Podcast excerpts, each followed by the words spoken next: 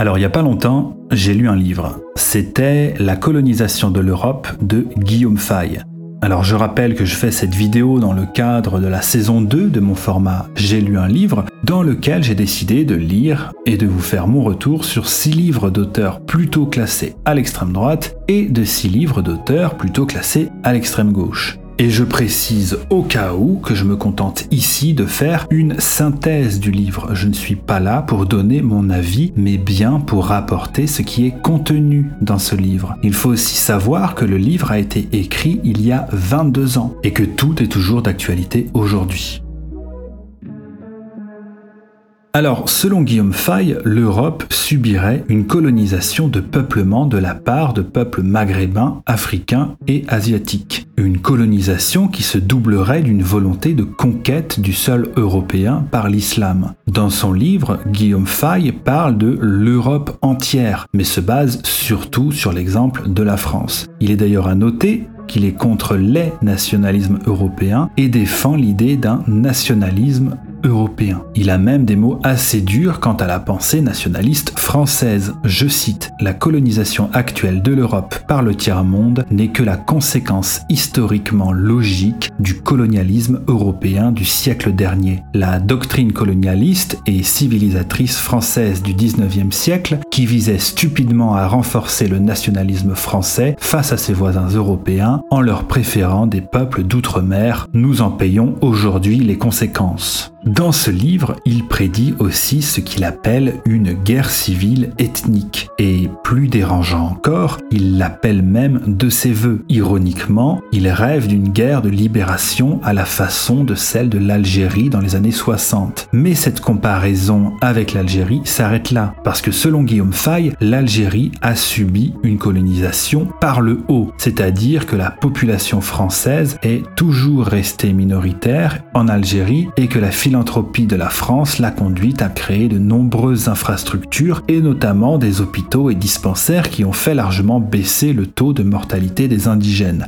Alors que nous vivons en Europe une situation parfaitement inverse, ce qu'il appelle une colonisation par le bas. Il rappelle aussi que le nombre d'arabo-musulmans en France est bien supérieur en proportion à celui des Européens en Afrique du Nord avant l'indépendance. Et en ce sens, le terme de colonisation de peuplement ne semble pas si absurde. Il met aussi les pieds dans le plat en affirmant ceci, je cite, il faut tout d'abord en finir avec le sacro-saint cliché selon lequel le colonialisme européen aurait été un pillage. En réalité, le colonialisme européen a été profitable au tiers-monde et le bilan négatif pour l'Europe. À nous la mauvaise conscience et la culpabilisation, à eux la bonne conscience et la déresponsabilisation. Ici, je vais vous citer plusieurs passages du livre à la suite, c'est-à-dire qu'aucune des phrases qui va suivre n'est de moi. Pendant de longs siècles, après la Reconquista espagnole et les croisades, l'islam fut comme assommé, et avec lui les Arabes. Essor de l'Europe qui explose démographiquement, transfert aux Turcs mal islamisés de la souveraineté sur l'Afrique du Nord dont ils prennent le contrôle. Déclin de la culture arabo-islamique. Le monde arabo-musulman connaît un véritable recul de civilisation, et c'était normal, habitué à tout emprunter au peuple conquis, de l'algèbre à l'architecture, en passant par la médecine, les sciences, la philosophie, etc., ce monde arabo-musulman se retrouve face à lui-même, c'est-à-dire sans possibilité créatrice. L'islam fait le dos rond. Le Maghreb se contente des razzias des pirates barbaresques sur les côtes européennes de la Méditerranée. Leur démographie repart grâce à la médecine française qui fait chuter la mortalité et les maladies endémiques. Le colonialisme européen a redonné vigueur au monde arabo-musulman et préparé ainsi sans le savoir la deuxième grande offensive de l'islam contre l'Europe. C'est un retournement dialectique, jamais nous n'aurions dû les coloniser et notamment nous installer en Algérie. Sans nous, ils seraient restés dans leur faiblesse en proie au tribalisme, nous n'aurions pas été tentés de les faire venir chez nous. Au fond, pour l'islam, le colonialisme français fut un bienfait objectif. Il comprit qu'il fallait prendre humblement la force de l'ennemi pour la retourner un jour contre lui. C'est ce qui se passe aujourd'hui. La naïveté des Européens de ce temps est incommensurable. Puis vint l'erreur des deux guerres mondiales. Les troupes coloniales arabes, appelées au secours contre d'autres Européens, les Allemands des musulmans engagés du côté de l'Allemagne hitlérienne, etc. Après la défaite et la reconquête, revient le temps de la conquête et de la vengeance contre l'ancien conquérant. Vint alors le temps de l'immigration de masse vers l'Europe et la France, parfaitement résumé par la célèbre phrase de Ouari Boumedienne Nous prendrons la France par le ventre de nos femmes. Pour les musulmans, cette invasion douce, sans combat, est un véritable miracle divin, un don d'Allah. C'est le deuxième miracle après celui des bienfaits paradoxaux du colonialisme européen. Albert Kell dira d'ailleurs Il s'agit pour l'Europe d'un phénomène d'autocolonisation dont il n'est aucun autre exemple à cette échelle dans l'histoire de l'humanité. En 1999, un imam de Créteil a déclaré durant son prêche Ce continent s'offre à nous, ou plutôt, c'est Allah qui nous l'offre comme un fier guerrier métamorphosé en femme soumise. Pour Guillaume Fay, certains peuples assument une volonté de conquête de l'Europe, qu'ils voient comme une revanche par rapport aux croisades, à la colonisation, etc. Ce sont des peuples à la mémoire longue, alors que les Européens sont des peuples amnésiques. Cette colonisation passerait donc par plusieurs méthodes. Déjà la dévirilisation des hommes européens et la survirilisation des Africains. Dans la plupart des couples mixtes, c'est la femme qui est européenne et selon Faye, dans ce type de couple, l'enfant se ressent rarement comme un Européen. Le métissage mène donc plus souvent à une déculturation qu'à une assimilation à la culture française. De plus, la nationalité française ayant été donnée à tour de bras, elle en a totalement perdu sa signification. Être français, ce n'est plus se placer dans la continuité de l'histoire du pays, le respecter et rendre hommage à sa culture et à ses ancêtres, c'est simplement posséder un bout de papier. Ainsi, la colonisation finit par se faire davantage par la démographie par l'immigration elle-même. Et ces enfants naissant français de papier et africains de cœur ne chercheront jamais à s'intégrer. Au contraire, ils forment leur identité dans la haine de la France et dans une volonté de conquête et de vengeance. D'ailleurs, pour Faye, les Africains de France ne sont pas à proprement parler déracinés. Ils sont en fait enracinés dans une contre-culture qui mélange l'islam et le consumérisme américain qui les fascine et auquel ils voudraient avoir accès tout de suite, sans fournir le moindre effort. Et ils seraient en fait beaucoup moins déracinés que les Français eux-mêmes. Si les Africains revendiquent clairement leurs origines, mais excluent quasiment tous le retour au pays, c'est parce qu'ils seraient déjà en territoire conquis, un territoire qu'ils ont façonné à leur image, à tel point qu'ils seraient devenus absolument inadaptés retourner vivre dans leur pays d'origine, où les jeunes ne commettent d'ailleurs pas le dixième des méfaits qu'ils commettent en France. D'ailleurs, le chômage chez les jeunes dans ces pays est souvent bien plus élevé qu'ici, et pourtant leur criminalité est bien plus basse. Faye dit à leur sujet je cite, Ils sont littéralement fascinés par la faiblesse globale des sanctions que la société française apporte à leurs méfaits, ce qui augmente leur mépris face à une telle dévirilisation et attise leur audace. Faye va aussi décrire le mécanisme utilisé pour organiser et accélérer la colonisation de l'Europe. Je cite on déclare impossible d'arrêter le flux migratoire, d'où la faiblesse des contrôles aux frontières et regroupement familial renforcé on déclare moralement inhumain d'expulser les clandestins malgré la loi ou bien techniquement impossible. On déclare socialement insupportable la masse croissante de résidents illégaux sans papier en France, donc on les légalise par vagues tous les 5 ou 6 ans. Encourager le débit du robinet des entrées s'accroît. Et depuis des décennies, cette colonisation est encouragée et soutenue par les médias majoritairement de gauche idéologiquement et qui n'hésitent pas à jouer sur l'émotion pour parvenir à ses fins. Pourtant, je cite, Personne, dans cette classe intello-médiatique privilégiée, ne songerait à manifester pour les Français de souche en fin de droit de chômage dans la misère, eux, les seuls, les vrais exclus ce qui effectivement contribue à faire monter la tension. Et je vous rappelle que le livre a été écrit il y a 20 ans. Rien n'a changé.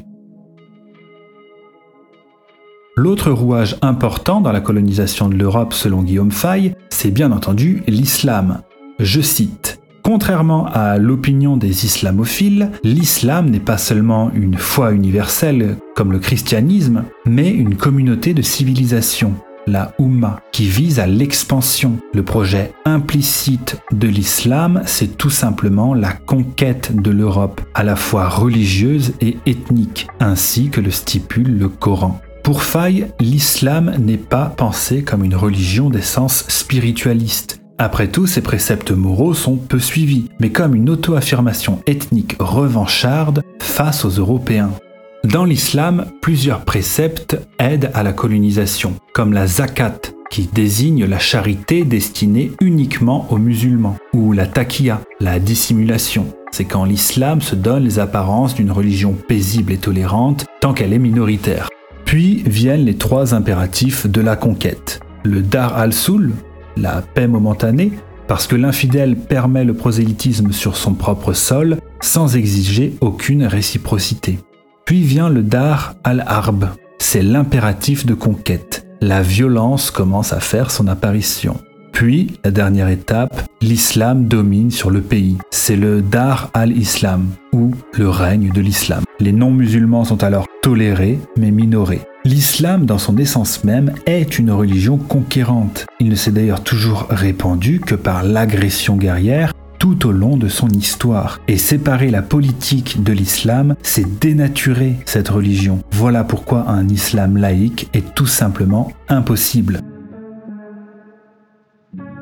Pour Guillaume Fay, si les socialistes ont encouragé l'immigration massive, c'est d'abord par allégeance au dogme cosmopolite et universaliste de la République française inspiré du slogan Tout homme a deux patries, la sienne et la France. Fay explique d'ailleurs que depuis les années 90, tout clandestin qui entre en France a le droit d'y rester s'il en fait la demande, quitte à ne pas respecter la loi. Cette colonisation est d'ailleurs l'œuvre de la droite et de la gauche main dans la main. Je cite la droite molle laisse faire notre colonisation de peuplement par paresse, par lassitude, par crainte d'être accusée d'inhumanité. La gauche folle l'encourage par mauvais calcul politicien ou passion idéologique. La nouvelle gauche, comme l'appelle déjà Faye en l'an 2000, jeunesse de la gauche actuelle, c'est, je cite, convertie au capitalisme. Elle défend maintenant un socialisme virtuel et un immigrationnisme réel. Et cet immigrationnisme a aussi des effets néfastes pour l'Afrique elle-même. En effet, par une forme de devoir moral, la gauche ne cesse de dire à l'Afrique que l'Europe a un rôle à jouer pour l'aider, pour la sauver, et elle encourage aussi un esprit de mendicité et d'irresponsabilité chez les Africains qui oblige les Européens à les prendre en charge, comme si les Africains étaient des incapables. Ce droit à être aidé leur devient finalement indispensable, et c'est comme s'ils disaient, je cite, Aidez-nous, assistez-nous, accueillez-nous chez vous. Nous sommes incapables sur notre continent de vivre dans la paix et la prospérité. En clair, la gauche, sous prétexte d'humanisme, crée chez les Africains une forme d'autoracisme, puis elle se défend des conséquences néfastes en prétextant que les flux d'immigration sont de toute manière des phénomènes irrépressibles de l'histoire. Et puis, malgré le constat de l'échec de l'intégration républicaine, les idéologues insistent. Si même après plusieurs générations l'intégration ne fonctionne pas, ce n'est pas parce que les populations sont simplement inintégrables, mais parce qu'on n'a pas encore fait assez d'efforts. La chute est donc sans fin.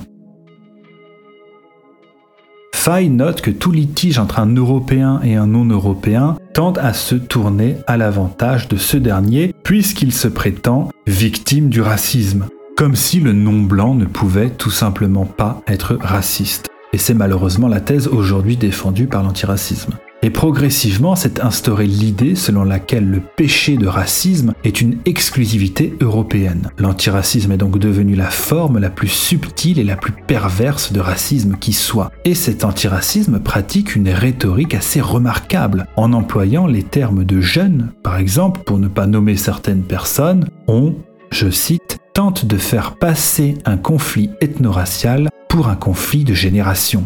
Et parallèlement à ça, à cause de la féminisation des fonctions sociales, l'abolition des différences et des rôles sexuels, la dérision envers les familles nombreuses et le procès du natalisme, l'homme blanc n'a cessé d'être dévirilisé. Considéré comme le coupable de tous les maux de la terre, il devait être castré. Parallèlement à ça, l'homme noir devient le symbole de la virilité grâce au cinéma, au porno, à la presse, à l'industrie musicale et au sport notamment. Mais l'effet pervers de cette survirilisation à outrance, c'est la bestialisation des Africains. Ils passent pour de bons footballeurs, boxeurs, des voyous, des caïds, mais jamais pour des mathématiciens, des universitaires ou des pilotes de chasse. Ils s'identifient tellement à cette étiquette de survirilité qu'on leur a collée que ce serait presque une trahison de leur identité de devenir autre chose que ce à quoi on les a prédestinés. Je cite, au blanc, l'organisation, la discipline, la cérébralité, la complexité, à l'africain, la simplicité naturelle, bref, l'animalité. En clair, à l'ethnomasochisme des Européens répond une certaine forme d'autoracisme de la part des Afro-Maghrébins. Tout le monde y perd. Enfin, l'antiracisme, qui prenait originellement la diversité, est devenu le partisan du mélange du métissage à tout prix et donc de l'anéantissement des différences. Fay écrit à ce sujet, je cite, la richesse de l'humanité repose sur la diversité de ces grands groupes anthropologiques apparentés et la préservation de la relative homogénéité. Le fait racial n'est pas individuel, entendons-nous bien, il est collectif. Une minorité numérique ou quelques individus peuvent parfaitement s'intégrer dans un moule anthropo-culturel étranger, pas des masses. Les civilisations durables et fécondes n'ont jamais été anthropologiquement hétérogènes. Au contraire, elles se sont effondrées une fois dépassé un certain seuil d'hétérogénéité. Alors Sifa est souvent taxé de raciste, il affirme cependant la chose suivante. Il ne faut pas suivre une logique raciste, mais une logique raciale. La logique raciste repose sur la haine et l'affrontement nés de la proximité et du mélange, du chaos ethnique. La logique raciale repose sur la séparation naturelle des grandes populations humaines sur des territoires politiques différents. Autrement dit, il ne déteste aucune race, mais se place contre la cohabitation forcée de plusieurs ethnies.